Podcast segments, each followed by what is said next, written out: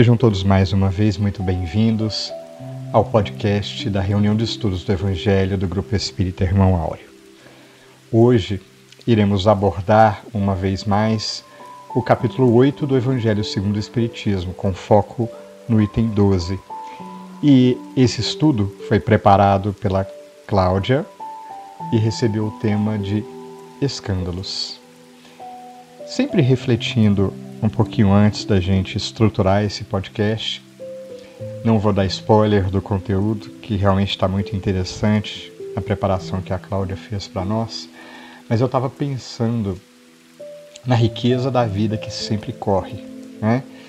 E eu me lembrei também de um podcast do Haroldo Dutra Dias, chamado Sete Minutos com Emmanuel, em que ele discutia a colocação de um espírito é, que comparava o Evangelho, e aqui eu incluo os ensinamentos espíritas e os comentários de Allan Kardec, talvez num atrevimento, mas para mim faz todo sentido.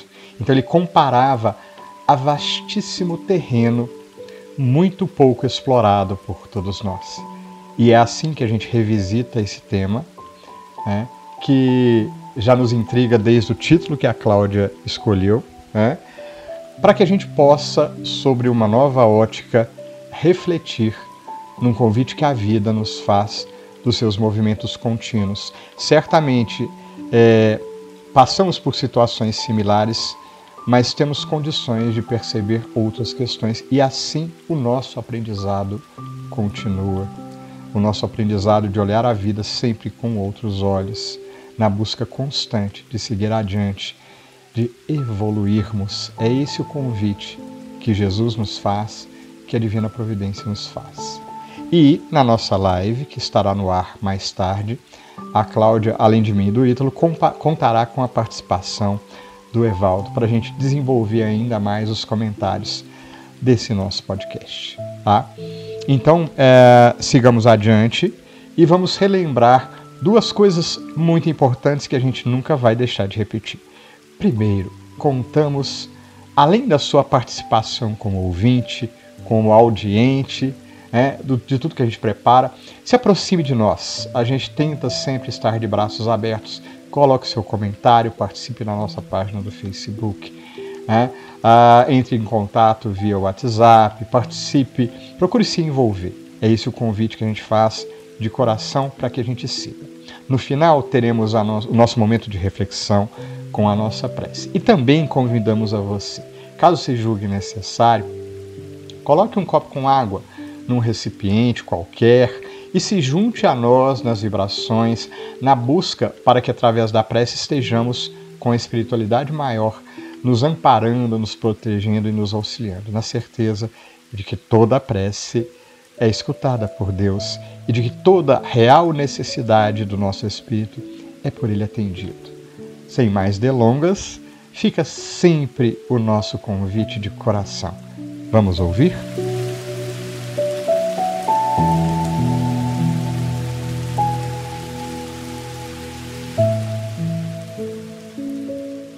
Olá, bom dia, boa tarde, boa noite. Qualquer que seja o tempo que estejamos dedicando a ouvir este podcast, sejamos bem-vindos e que a paz do Cristo possa abençoar-nos o coração.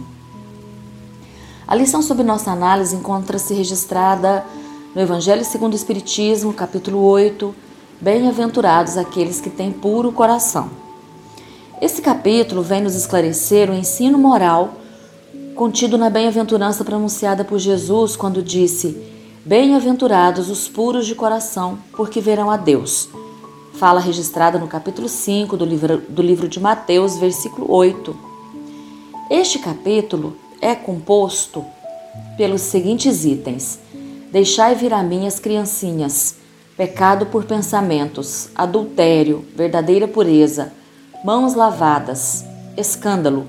Se vossa mão é motivo de escândalo, cortai-a, e instruções dos Espíritos sobre o tema, todos eles encaminhando nosso entendimento para a necessidade de purificarmos o coração, os sentimentos que brotam de nós a fim de identificar a presença de Deus em toda parte e percebermos, como nos esclarece Emmanuel, que a maldade e o crime são apenas espinheiro e lama que envolvem o campo da alma, o brilhante divino que virá fatalmente à luz. O trecho do capítulo escolhido para a conversa de hoje é sobre escândalo, quando Jesus vai nos dizer: Ai do mundo por causa dos escândalos, porque é necessário que venham os escândalos, mas ai do homem por quem o escândalo venha. Em seguida, somos advertidos por Jesus de que se nossa mão ou nosso pé é motivo de escândalo, cortai-os e atirai-os longe. E se vosso olho vos é motivo de escândalo, arrancai-o e lançai-o longe de vós, pois é melhor entrar na vida não tendo uma mão, um pé ou um olho do que tê-los e ser lançado ao fogo eterno. São duras e contundentes tais palavras, e talvez por isso Kardec tenha se preocupado em trazer no item 12 do capítulo 8, que será objeto dos comentários que faremos, o significado de escândalo na forma como Jesus o expressou. Kardec começa por trazer o sentido vulgar ou popular dessa expressão, dizendo que, no sentido vulgar, escândalo se diz de toda ação que de modo ostensivo vá de encontro à moral ou ao decoro. O escândalo não está na ação em si mesma, mas na repercussão que possa ter. A palavra escândalo implica sempre a ideia de um certo arruído. Muitas pessoas se contentam com evitar o escândalo, porque este lhes faria sofrer o orgulho, lhes acarretaria perda de consideração da parte dos homens.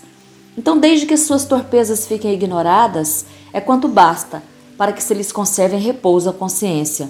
São, no dizer de Jesus, sepulcros branqueados por fora, mas cheios por dentro de podridão, vasos limpos no exterior e sujos no interior.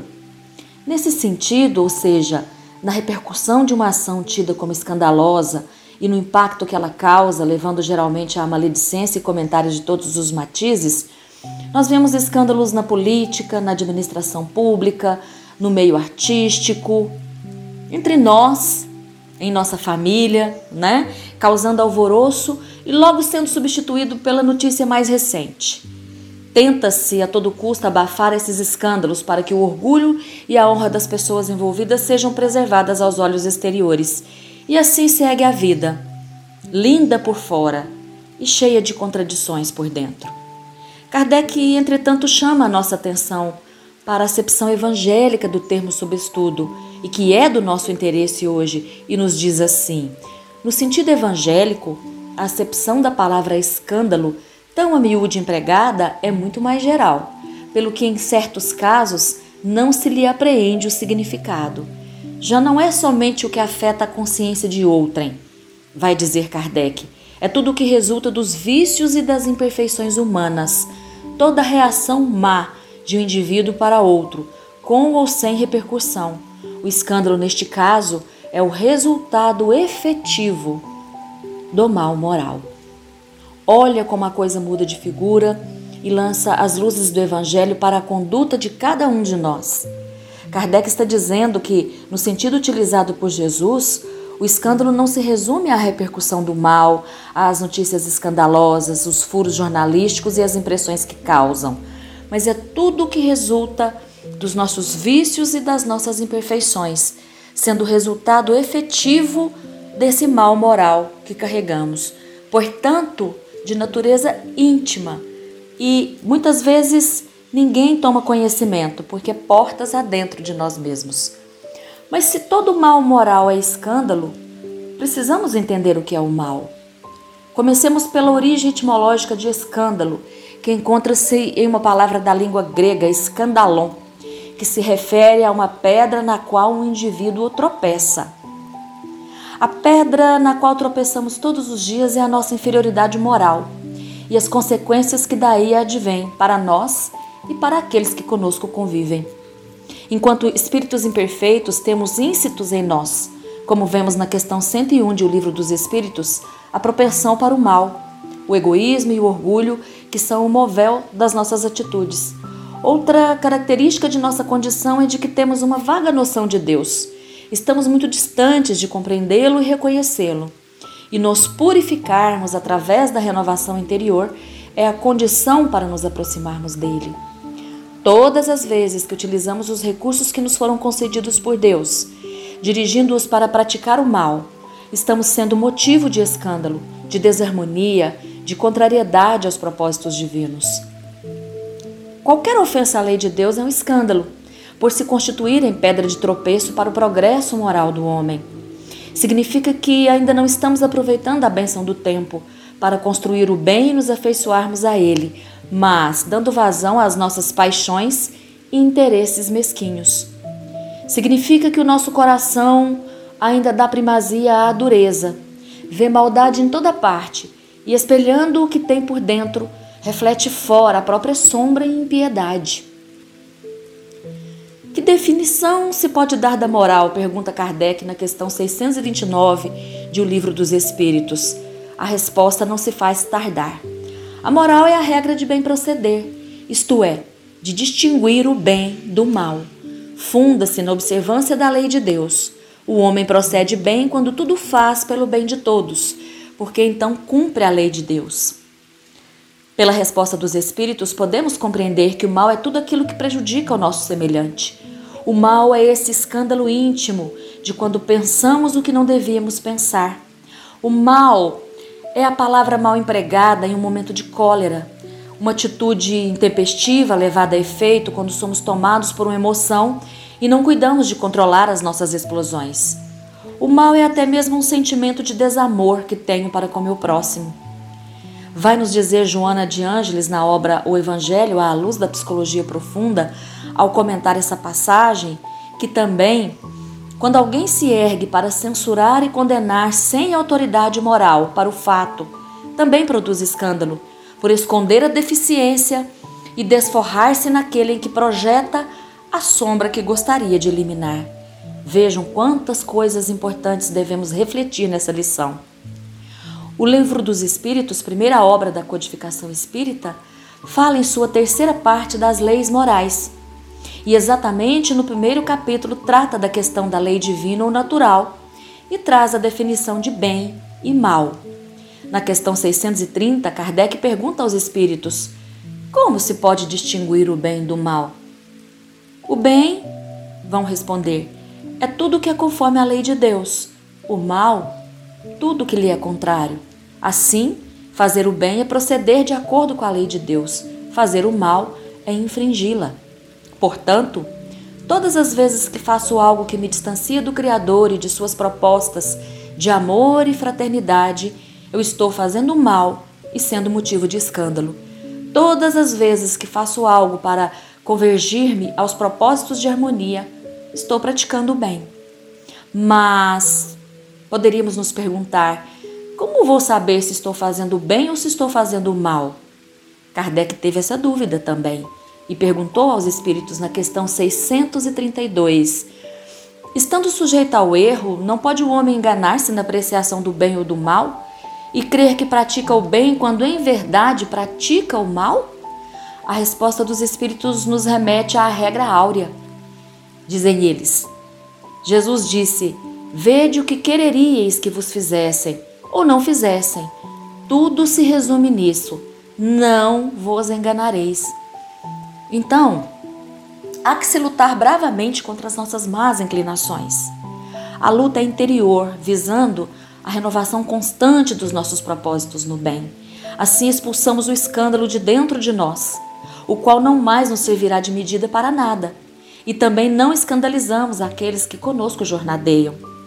Vai nos dizer Emmanuel: Bem-aventurados os puros de coração, proclamou o divino amigo.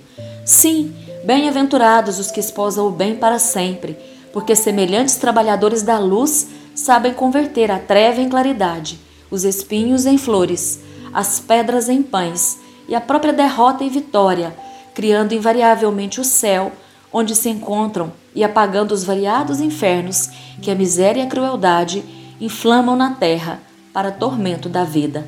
Essa passagem está registrada no livro Deus Conosco, é, psicografado por Chico Xavier e pelo Espírito Emmanuel. É, Jesus tem conhecimento das leis que regem o universo. Dentre estas, a lei de causa e efeito, a qual determina que tudo aquilo que plantamos colheremos na exata medida, e o fruto do escândalo nada mais é do que mais escândalo. Daí a exclamação dolorida do Mestre, por saber que em nossa ignorância continuamos a promover golpes e mais golpes, feridas e mais feridas, sem nos atentarmos que isso reverbera em nossa esfera íntima e também ao nosso redor, causando dores e sofrimento e servindo de pedra de tropeço para nós mesmos e para aqueles que nos cercam com consequências graves para o nosso espírito. Mas, se o escândalo é necessário, conforme afirmou Jesus, poderíamos acreditar que passar pelo mal faz parte do progresso do espírito. Kardec, representando as nossas dúvidas e inquietações, pergunta aos espíritos na questão 120: Todos os espíritos passam pela fieira do mal para chegar ao bem? Resposta dos espíritos: pela fieira do mal, não pela fieira da ignorância. Sim, fomos criados simples e ignorantes, com destinação à perfeição relativa. Então não podemos ter dúvidas de que o bem é algo natural porque vem de Deus e está refletido na harmonia de todas as coisas, no fim útil de toda a criação que tem vistas ao progresso. Nós estamos inseridos neste contexto. O bem vai se revelando para nós como resultado desse processo. Quando buscamos a iluminação interior, o conhecimento de nós mesmos e dos propósitos elevados para os quais fomos criados, quando lançamos luzes, portas adentro de nossos corações, enxergando nossas próprias fraquezas, nos apercebendo delas e trabalhando no sentido de nos fortalecermos em direção ao bem. O mal, por sua vez, não é a criação de Deus, não tem vida própria é resultado da nossa imperfeição moral e persiste enquanto lhe damos força. Ocupa espaço em nossa intimidade enquanto o alimentamos. É só reparar: quando acendemos a luz, a escuridão se vai. Quando o bem chega, o mal vai embora. O mal não tem força irresistível. Entretanto, o bem é contagiante. Basta um coração que ama para esparramar a paz, o bom ânimo e a alegria de viver. Nós passamos pela ignorância para chegar ao bem, ou seja, a ignorância é um estado temporário, quando ainda não nos conhecemos como potencialidades amorosas e nos colocamos a burilar esse tesouro. Não há dúvida de que fomos criados para o bem, para o amor e para a paz. Enquanto não descobrimos e desenvolvemos as nossas potencialidades, estamos em estado de ignorância, como a semente que escondida no seio da terra esforça-se por vencer as dificuldades e subir em direção ao sol. Nesse processo, muitas vezes nos equivocamos, erramos. Daí compreendermos que errar por ignorância tem uma consequência. Agora, persistir no erro quando já sabemos dá asa ao escândalo sobre o qual estamos conversando, pois aí já estamos escolhendo, de forma consciente, permanecer no erro e fortalecer o mal. Elucidando esse processo, vai nos dizer Emmanuel no livro Rumo Certo, em lição intitulada O Escândalo e Nós. Acalmar-nos a fim de trabalhar e servir com segurança será sempre o processo mais eficiente para libertar-nos da influência de escândalos, quaisquer que eles sejam. Não poucas vezes, demoramos-nos acalentando mágoas e condenações contra nós mesmos das quais costumamos sair desolados ou deprimidos, aumentando a incapacidade própria para qualquer reajuste. Teremos errado, reconheçamos. Lamentarmos-nos, porém, indefinidamente seria o mesmo que segregar-nos em remorso, não só improdutivo, mas destrutivo também, porquanto comunicaríamos o fogo de nossas próprias inquietações aos entes que mais amamos. Importante aceitar nossas culpas, mas desaconselhável acomodar-nos voluptuosamente com elas, sem a mínima diligência para extinguir-lhes os desastrosos resultados. Vejamos nesse ponto que Jesus não se limitou a lamentar nossa falta de zelo próprio. Ele dá orientações importantes para que construamos um novo jeito de pensar, falar e agir, de modo a harmonizarmos-nos conosco e com o próximo. Quando diz para perdoarmos setenta vezes sete vezes, quando nos concita a oferecer a outra face, a amar os nossos inimigos, a sermos benevolentes e indulgentes, a reconciliarmos enquanto estamos a caminho, está, na verdade, nos mostrando como combater o egoísmo, o orgulho e todas as nossas más inclinações que se constituem nos escândalos que nos impedem de progredir moralmente. Enquanto isso não acontece, o escândalo é necessário para que, convivendo uns com os outros em condições tão adversas, tanto do ponto de vista material quanto do ponto de vista moral, sofrendo os efeitos da ignorância e dos vícios uns dos outros, aprenderemos a valorizar o trabalho, a saúde, o respeito, a paz, daí a necessidade do escândalo para que os homens se cansem do mal e busquem o bem. Finalizando, é importante lembrarmos que o mal é sempre o mal e responderemos por ele na medida de nossas intenções, porque implica em ofensa à lei de amor. Ainda que nossas imperfeições e atitudes refletidas sirvam ao propósito de educação das almas, através do choque como se fosse de uma pedra bruta com outra, responderemos por nossas más ações. É da lei. Jesus amorosamente nos concita todos os dias à realização do bem em nós mesmos, pela educação de nossas mentes, dos nossos sentimentos, a fim de que nossas palavras e ações, como reflexo do que nos vai por dentro, não seja motivo de escândalo para nós e para os outros. Terminamos esse estudo com uma fala de Emmanuel, registrada na lição Convite ao Bem, que consta do livro Pão Nosso, lição 39, onde comenta uma fala de Jesus registrada no livro de Lucas, capítulo 14, versículo 10, quando Jesus diz assim: Mas quando fores convidado, vai. Emmanuel vai dizer: No Evangelho de Jesus, o convite ao bem reveste-se de claridades eternas. Atendendo-o, poderemos seguir ao encontro de nosso Pai, sem hesitações. Se o clarim cristão já te alcançou os ouvidos, aceita-lhe as clarinadas sem vacilar. Não esperes pelo aguilhão da necessidade. Sob a tormenta, é cada vez mais difícil a visão do porto. A maioria dos nossos irmãos na terra caminha para Deus sob o ultimato da dor, das dores, mas não aguardes pelo açoite de sombras quando pode seguir calmamente pelas estradas claras do amor.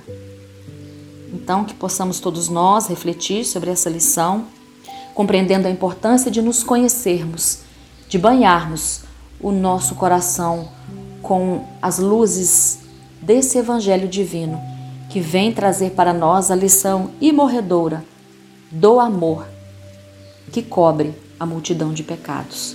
Muita paz.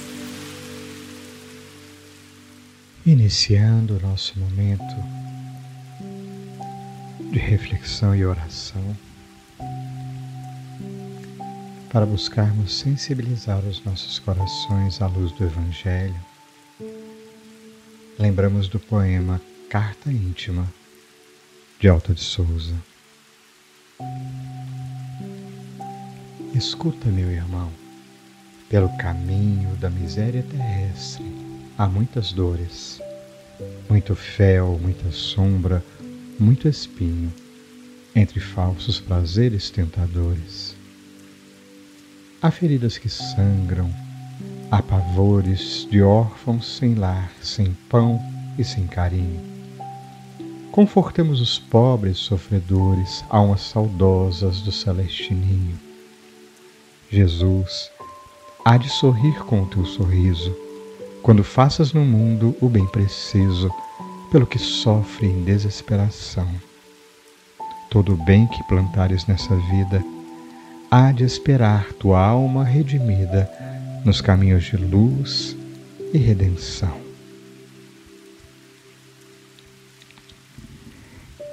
E assim, Jesus, refletindo nessa poesia que nos fala a alma, e lembrando dos ensinamentos do Evangelho, reconhecemos-nos, Jesus, necessitados, pois que nos lembramos quantas vezes fomos e somos pedra de tropeço no caminho de nossos irmãos, principalmente. Esquecidos, Jesus, de que no exercício de nossa rebeldia, perante as leis da vida. prejudicamos principalmente ao nosso próprio coração. Mas, com o teu amor, espelho da misericórdia divina, balsamiza os nossos corações, tranquiliza nossas dores, que são muitas, ampara-nos e protege dando-nos assim condições de refletir e de reconstruir, conscientes, Jesus, que a vida segue e seguirá seu rumo. Resta-nos, portanto, ouvir o teu chamado de amor naquilo que já conseguimos realizar e, portanto, te rogamos, Mestre ilumina-nos a consciência, ampara-nos os esforços, para que possamos a cada instante buscar um pouco mais, aprender um pouco mais, sentir um pouco mais e melhor, nos sensibilizarmos pelas nossas dificuldades, mas também pela dor do outro que ela nos toque, Jesus, e nos sirva de aprendizado.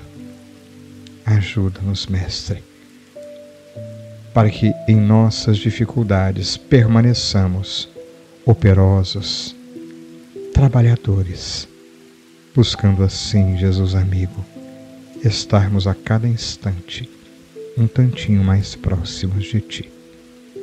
Que a luz do Teu amor Ampare-nos a todos, Jesus, e que dediquemos alguns instantes de reflexão nessa nossa prece, para tomarmos consciência de que somos parte da humanidade inteira, de espíritos encarnados e desencarnados que, sob a sua tutela, prosseguem rumo ao aprendizado, evoluindo sempre aprendendo sempre. Que este pensamento consolador, junto com o teu amor infinito, capaz de cobrir a multidão dos nossos pecados, console-nos, ampare-nos e nos inspire a continuar sempre. Graças te damos, Jesus. Graças damos a Deus pela vida repleta de luz e de amor. Que assim seja.